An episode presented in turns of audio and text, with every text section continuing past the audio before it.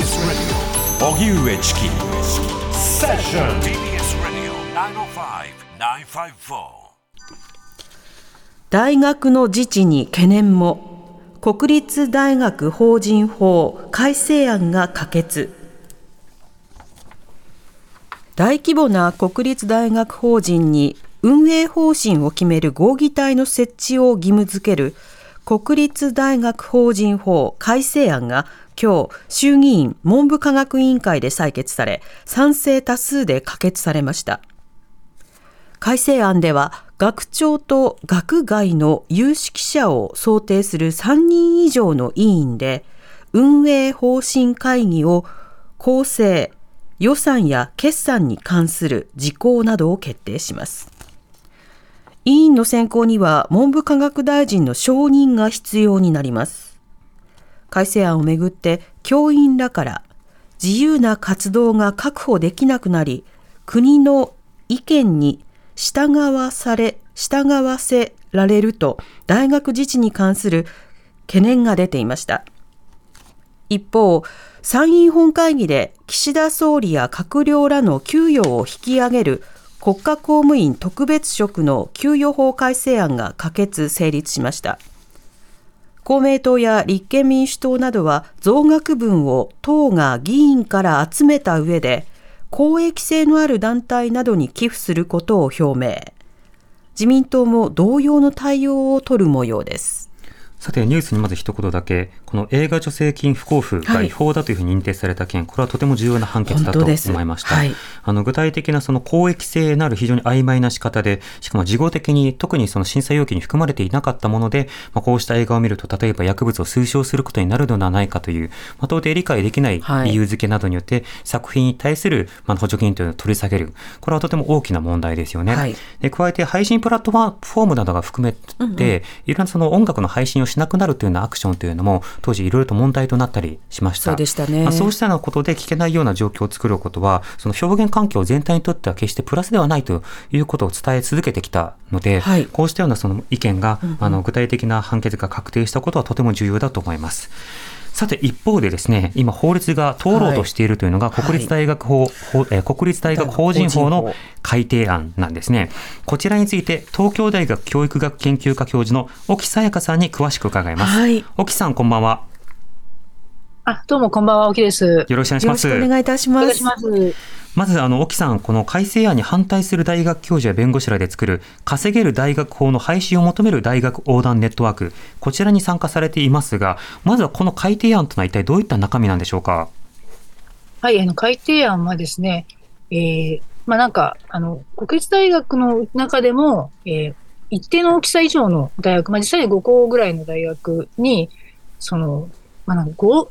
運営方針会議という、はい、えーなんていうんですかね、あの、その、なんか、その、合議体を、えー、いきなり作れというような話で、うん、それが、それがですね、学長とほぼ同じような立場で責任を負って、えー、例えば大学の、まあ、中期目標とか中期計画、まあ、数年分の計画みたいなものを決められるというようなものでして、はい、で、そのが、その内容、その運営方針会議は、まあ、委員3名ぐらいで構成される、構成されるんですけども、うん、3名は学長が選ぶのですが、ただちょっともあのも気になるのが、その文部科学大臣がその承認したら学長が任命できるみたいな感じなんですよ。うん、だから何が言いたいかっていうと、はい、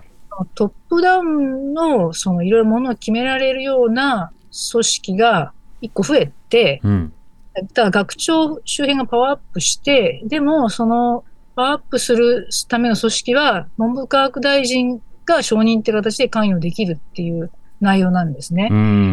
はい。で、それでまあなんか、あの、やっぱも我々がちょっと問題しているのは、トップダウンを強めて、かつ政府との関与が強まるってところと、はい。はい。で、あとはですね、あの、これまで、えー、実は、これまでの、まあ、国立大学法人法の改正で、いろんな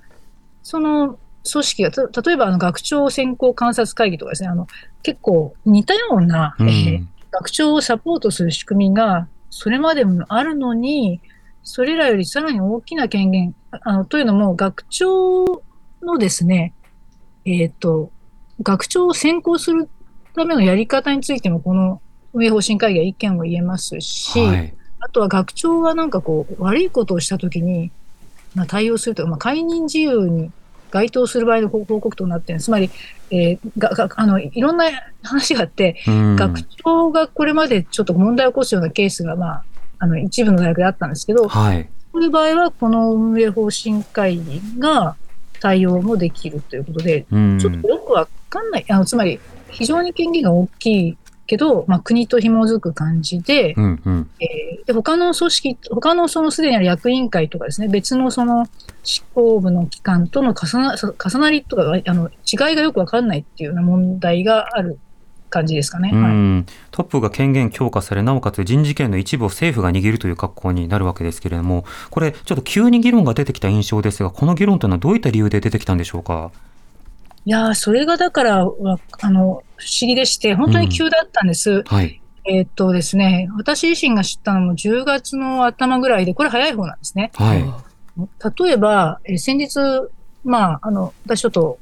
国会で、まあ、あの、ちょっとある、まあ、参考人として話をする場面があったんですけど、その時に一緒にいた方は、先週知ったとかって言ってる人もいて、学長クラスの方だったんですけど、政府参考人の学長クラスでも先週知ったと。そういう人もいたってことそ、そういう人ばかりじゃないんですけど、はい、そういう人もいたっていうレベルで、本当に知られてなくて、もともと9月の段階では、あの、総合科学技術イノベーション会議という、まあ、あの、内閣府の方でいろいろ科学技術について政策を決定する組織の方で、あの、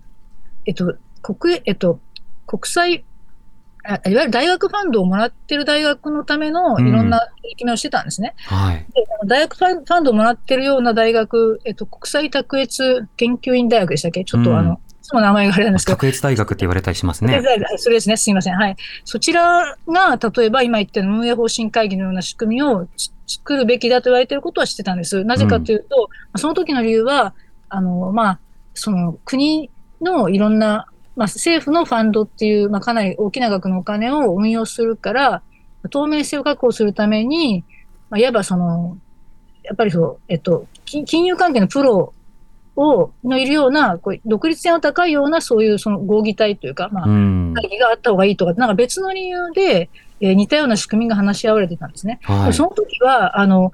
別に、あの、その時はその、大学ファンドをもらう大学だけに関わる話を持って見てたんですけど、それが9月ぐらいの話で、10月になって法案が出てきたら、なぜか大学ファンドはもらってない別の大学も、えー、そその、なんか、同じような形のえー、変更しなきゃいけないっていう、なんか強制的に変えろということになっちゃったって感じですかね。うん例えば中期経営計画などにおいて、まあ、学長と政府が認定したその運営方針会議のメンバー、委員などが、まあ、具体的な経営の在り方についてコメントを述べていくと。そうなると、あの予算権限とか様々なものについてあの握られるということになるので、これまでその大学の自治とか大学の研究風土とか、そうしたものも大きく変化する可能性がありますが、この点はいかがでしょうか？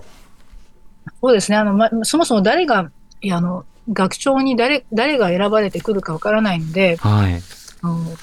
まあ、それこそ、急に、まあ、ある分野をなくそうみたいなことが起きないかっていうのが確かに、あの、反対してる人たちの心配していることでして、うん、えー、まあ、その辺は、その、いや、そうならないとか、なんかいろんなことを言ったりしてるんだけども、ま、まだ、あの、全く確証はない状態なんですね。うん、あのあとは、もう一個やっぱ私たち心配しているのは、あの、今回の法律で、えー、結構その、まあ、大学が土地だとかですね、あのそういう、まあ、いろんな資産を、あまあ、今までよりも自由に運用できるようになるんですね。はい。これまで、えっと、土地の、土地関係っていうのは、えっと、あの、えっと、個別的認可が必要だったみたい。土地の、土地の貸付とかに、個別的な認可が必要だったんですけど、うん今回なんか届け出制になって、つまり柔軟にこういろいろ使えるようにな実際財産運用できるようになるわけで、うんうん、まあ、そうすると例えば学生が使ってるそのグラウンドがいきなり貸されるみたいなこと起きないかとかですね。はい、あそういうそのいあらゆる可能性が出てきてしまって、うん、それもあって、あの、まあ、非常に心配しているというところですかね。はい。ああのすごく極端な話で言うと大学のキャンパスの一角を例えば特定の企業のテナントにするとかグラウンドを特定の企業が運営するパークにするとかそうしたその柔軟なやり方というものが拡張することによってまず稼げと。でなおかつ今研究費なども削られている中で足りない分は稼げっていうのことがもう自明化するなどいろんなそのリスクというものありそうですがこれ今あの委員会で可決ということですけど今後はどうでしょうか？はい、えっと、今後は、まあ、今、あの、衆議院の方の委員で可決でしたけども、まあ、今度は参議院の方に行って、はい、まあ、そこで委員会にかかってという流れになると思います。はい。なので、今後の状況というのを見ていこうかな、見ていくことが必要だと思います。すね、沖さん、ありがとうございました。はい、どうもありがとうございました。東京大学教育学研究科教授の沖さやかさんにお話を伺いました。あの、これ一点補足をしておくと、はい、あの、沖さんも研究の専門家ですが、はい、あの、非常に混乱さ混乱されてたと思いますけど、えー、これ、急に来たんです。うんで、私もこの教育に来たやつをなんとか読み解いて、あ、なるほど、これは学校で稼ぎなさい、教育費用を減らしますよ。で、経営のために、あの、どんどん頑張りなさい、経営が介入できるようにしますよ。だけじゃなくて、政府もその人事を握れるようにしますよっていう、まあ、そうした動きだけが決まっていて、え、何のためにっていうことと、大学どうなるのっていうことがわからない。で、誰がどうしてこんなことやってるのかわからないから、結構その説明する側も、よくわかんないけど、なんかこんなことにされてるんですよっていう説明しかまだできない状況なんですね。それがこの短期間で法律が通ろうとしているっていうことなので、まだ通っていないんですけれども、えーぜひ注目していただければと思います。